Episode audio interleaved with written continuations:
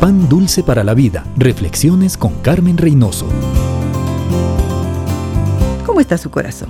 ¿Lleno de agradecimiento o lleno de amargura? Al agradecer, reconocemos a Dios como nuestro Hacedor y esa realidad nos mantiene conscientes de su presencia en nuestras vidas. Tener un corazón agradecido nos libera del orgullo y de nosotros mismos y nos permite rendir nuestras vidas a su sabiduría perfecta. Agradecer nos da esperanza, porque sabemos que Él tiene planes de bien y de prosperidad para cada uno de sus hijos. Agradecer nos permite comparar lo que ya tenemos con lo que nos falta y nos damos cuenta que no hay comparación alguna.